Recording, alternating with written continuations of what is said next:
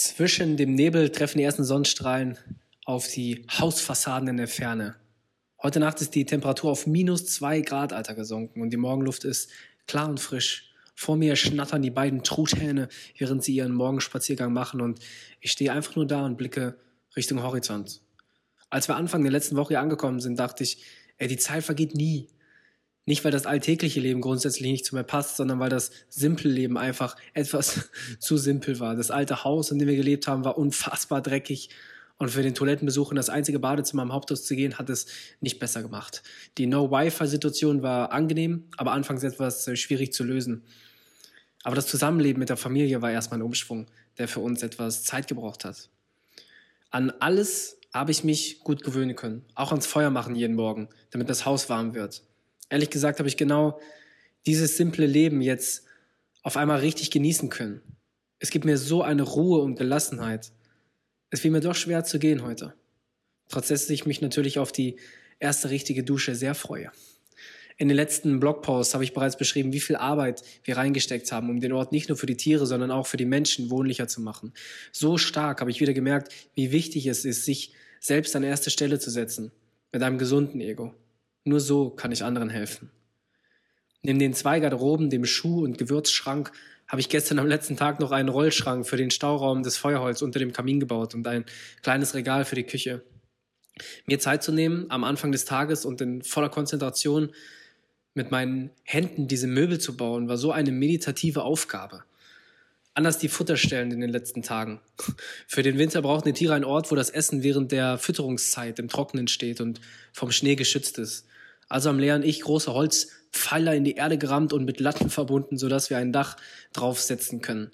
Eine anstrengende, aber genauso lohnenswerte Aufgabe. Es war einfach eine sinnvolle Arbeit, die wir verrichtet haben und das war so erfüllend. Außerdem haben wir die letzten Tage noch eine halbe Babybadewanne voll rote Weintrauben vom Grundstück gepflückt und daraus Saft und Marmelade gemacht. Jesus, Mann, war das nach hinten raus eine unerwartete Maloche. Die ganzen Trauben dann von den Stängeln zu trennen, die riesige Menge dann aufzukochen, in nur begrenzt verfügbaren Töpfen und in sterilisierte Gefäße zu füllen. Das und die Sauerei, die das Ganze angerichtet hat, war aber allein schon den tollen Geruch wert, den wir währenddessen genießen konnten. Eine Flasche Saft und ein Glas Marmelade haben wir uns mitgenommen auf die Weiterreise. Immer wieder merke ich, dass es meist die ungemütlichen Erlebnisse sind, die als die besten Abenteuer in Erinnerung bleiben. Von Palmen und badendem Meer unter der warmen Sonne Griechenlands rein in die Kälte vom Hinterland Sloweniens. Aber auch hier hatten wir tolle sonnige Tage, in denen ich barfuß über das Grundstück laufen konnte. Ich bin froh, dass wir uns bewusst in das Unbequeme reingewagt haben, auch wenn wir zuerst nicht wussten, wie unbequem es vielleicht werden mag. Die Zeit auf der Farm, die werde ich nicht vergessen. Für uns war es das alles wert. Wir haben ungemein viel Erfahrung gemacht für unseren eigenen Traum später, von dem ich schon öfter berichtet habe. Als wir gestern die nächste Volontärin eingeführt haben, hat sie gefragt, was ich am meisten gelernt habe von der Zeit. Und ich äh, sagte Folgendes. Die Arbeit mit den Tieren hält dir einen Spiegel vor. Sie akzeptieren dich nur, wenn du ehrlich zu ihnen bist. Sie sprechen zwar nicht die gleiche Sprache, aber sie fühlen die Energie. Und so war es wirklich. Jedes Mal, als ich in einer Pause auf einem Stück Holz gesessen habe, konnte ich mich ehrlich reflektieren, unruhige und ungesunde Gedanken und Gefühle hinterfragen. Von meinem bisherigen Leben habe ich so einen echt krassen Abstand gewonnen auf ungewollte Weise. Ich war nicht einmal laufen in den ganzen 14 Tagen. Nicht einmal. Vielleicht auch, weil mir saubere Kleidung so heilig war, von der wir generell nur begrenzt dabei hatten. Wir waren aber auch nicht faul und jeden Abend bin ich echt erschöpft ins Bett gefallen. Diese Momente, einfach dort zu sitzen und vielleicht ein Tee mit Pfefferminze aus dem Garten zu trinken, die werde ich vermissen. Die weiten Blicke über die Hügel, einfach magisch. Ich freue mich noch mehr auf unser eigenes Projekt und ich freue mich, dass ich mich jeden Tag komplett ausleben kann, den Ort immer ein Stückchen mit mehr Liebe füllen kann, wie wir es hier auch gemacht haben. Was ich auch mitgenommen habe, für mich war es noch nicht so bewusst, vielleicht bei dir anders, ich habe Tiere zu oft abgestempelt als temperamentvoll oder arschig oder einfach nur super liebevoll und süß. Die Momente, in denen ich das Tier kennengelernt habe, habe ich genommen und den kompletten Charakter des Tiers verurteilt.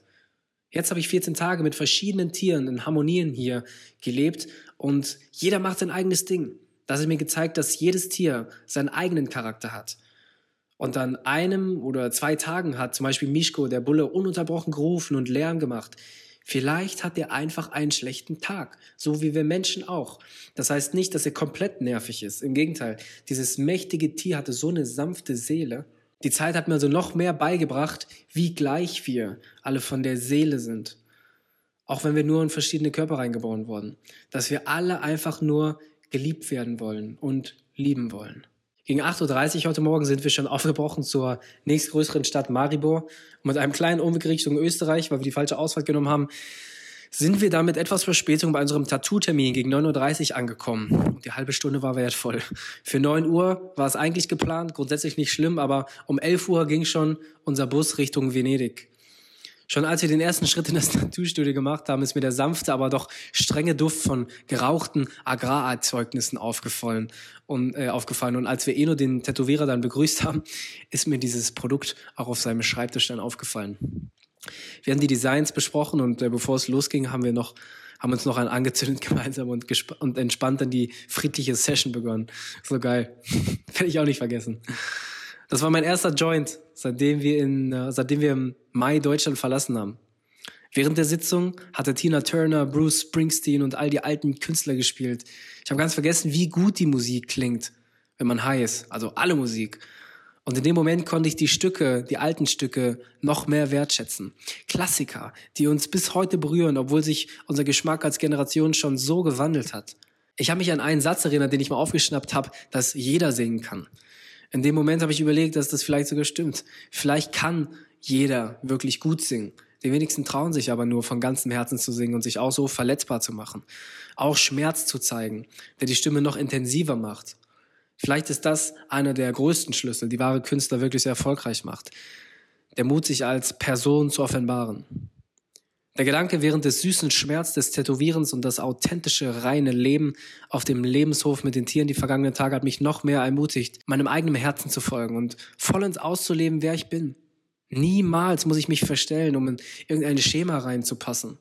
Das war mir noch nie wirklich wichtig, aber ich fühle mich, als wäre ich noch mehr in die Richtung gewachsen. Eno hat beim Übertragen des Motivs auf meinem Arm einmal korrigiert und die Farbe abgemacht um das Motiv erneut etwas präzise zu platzieren. Ich dachte mir, wieso eigentlich? Eigentlich ist mir das doch egal. Wieso macht er es nicht einfach so, wie er es für schön hält? Und wir sind angespannt dabei, in Angst einen Fehler zu machen. Nichts ist perfekt, vor allem das Leben nicht. Wieso ist, wieso ist es so wichtig, dass jeder Schriftzug ganz exakt unter dem anderen steht? Das repräsentiert mich irgendwie nicht und das repräsentiert auch nicht die Idee von Free Soul.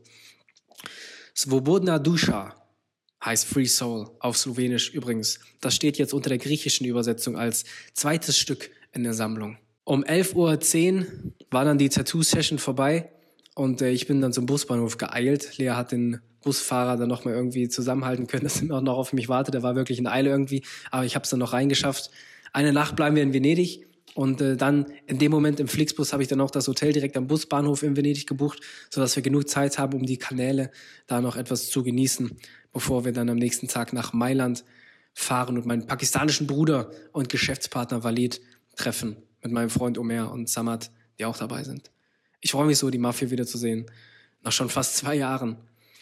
Und übermorgen geht es dann vom Flughafen Mailand wieder ins Warme. Dazu aber mehr in den nächsten Vlogs.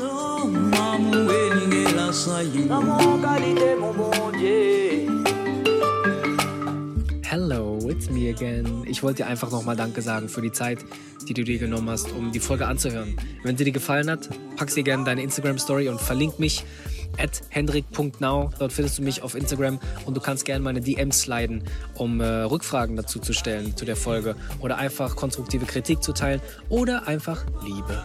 Das wäre schön. Wenn du dich mit mir auf YouTube verbinden möchtest, würde ich mich natürlich auch darüber freuen. Ich teile dort Videos von meinen Runs hier durch die Natur in den verschiedensten Ecken der Welt.